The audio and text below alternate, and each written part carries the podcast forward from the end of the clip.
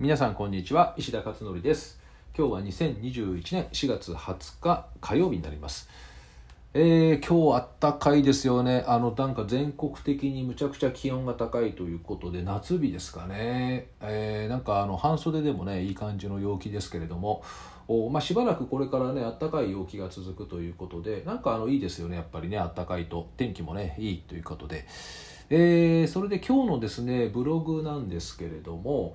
実はツイッターでねその前に、えー、ツイートをしたんですが、えー、子どもたちのね視力ですねこれについてあの初めにツイッターでちょっとね流したんですけれども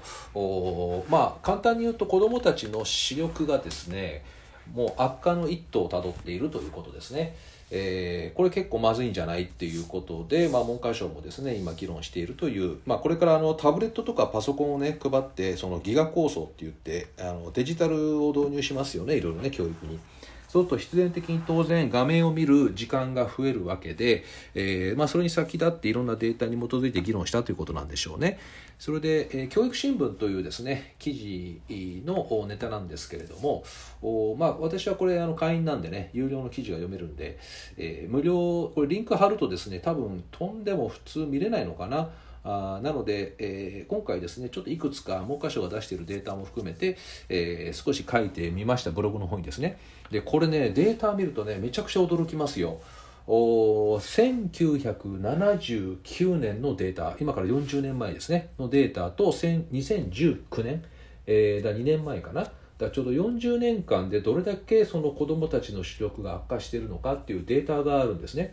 で裸眼の1.0未満ですね。だ0.9とか0.8とか。あそういう割合の子どもたちがどれぐらいいるのかっていう話なんですけどまず40年前ですね1979年私は11歳だから小学校5年生ですね、まあ、当時の小学校のその中にどっぷり入ってますが、えー、それがですね18%です。18%18% 18%の小学生が裸眼1.0未満だったと。40年前ですね。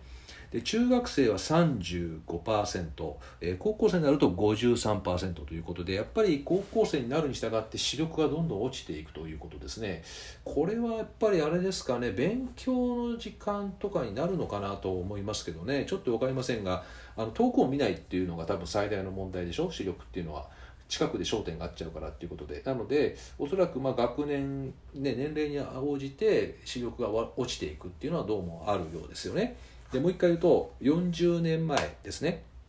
小学生は、えー、裸眼1.0未満が18%中学生が35%高校生が53%ですね。でこれが2019年になるとどうなってるかというと小学生は35%約2倍ですね。3人に1人は裸眼1.0未満です小学生。中学生は57%もう過半数以上。で高校生に至っては 68%3 分の2ですね、えー、これが2019年のデータですねということはですねこれからタブレットが配られ、えー、パソコンが配られ、えー、それに基づくまあ、学習をやるということですね。えー、でどの程度のまあそれがね学習の部分で影響を与えるのかちょっと分かりませんけどもうすでに子どもたちはゲームだったりとか動画だったりでもう画面を見てますよねすでにねだからそれがおそらくこれ原因だったと思うんですよね、えー、だ勉強しすぎてこんな視力悪くなってるはずないので、えー、おそらくゲームとスマートフォンでしょうねおそらく。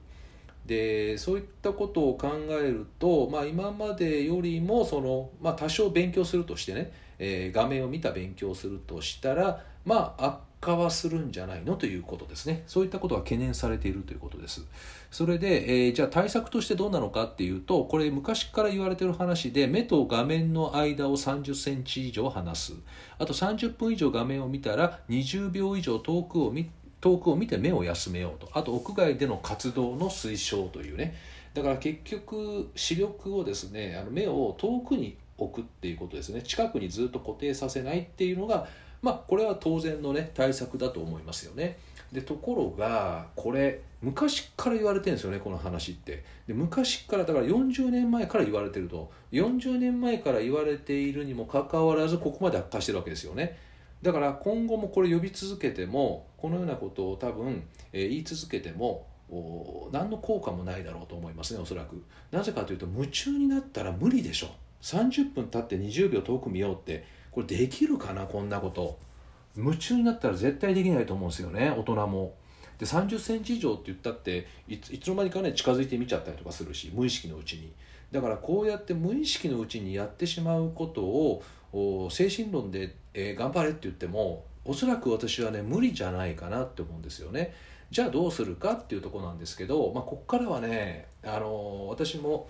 こんなね答え持ってるわけじゃないんですけれどおまああえてやれるとしたら仕組みを作ることでしょうね仕組み、えー、例えばどういうことかというと最近そのねえー、子供がスマホばっかり見て困ってるっていう声がたくさんあったがために iPhone とかですね、えー、スクリーンのそのあれありますよね。管理ができるっていう。何時になったらもう見られないように設定してしまう。で親のパスワードがないと開かないとかね。なんかそういうふうなあのものが今できてますでしょ？スクリーンタイムの管理が、まあ、あれなんかはその仕組みの一つですよね。だから本人が見たいと思ってももうバチッと切れちゃうからもう無理っていうね。でそういったいわゆる仕組みを作ることによってこういったものをですね、えー、強制的に行わせていくっていうふうにでもしない限りはまあ無理なんじゃないかなと思うんですよね。例えばあの YouTube ってあの CM が入りますでしょ？あの無料で見てる人っていうのは CM がね有料で見ると CM がなくなるんですけどおあの無料でね見てると CM が入る。あれ強制的に見せられますでしょ、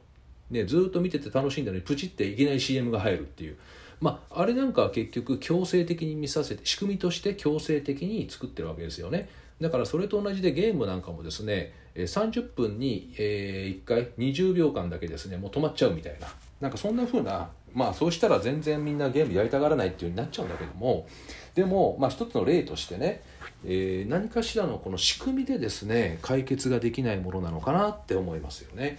で究極はですねこれ前からね私もあちこちでお話ししてるんですけど究極は画面を見れば見るほど目が良くなる画面って出ないかなと思っていて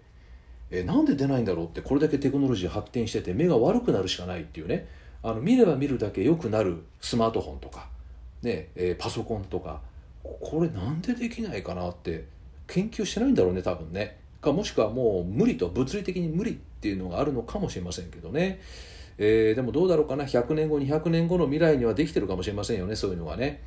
えー、なので、えーまあ、テクノロジーに期待してもちょっとそこは無理かな。だから仕組みを作っていくっていうのがまあ唯一の方法かなと思いますね。この精神論はねやめた方がいいと思いますよ。気合根性で頑張ろうみたいな。努力しようみたいのは続かないので、えー、結局だから悪化していくだろうなって思いますね。うん。なのでちょっとね今回は衝撃的なデータをですね今日見てしまったので、えー、皆さんにですねちょっとシェアをしておきたいと思いました。まあ皆さんのお子さんもおそらく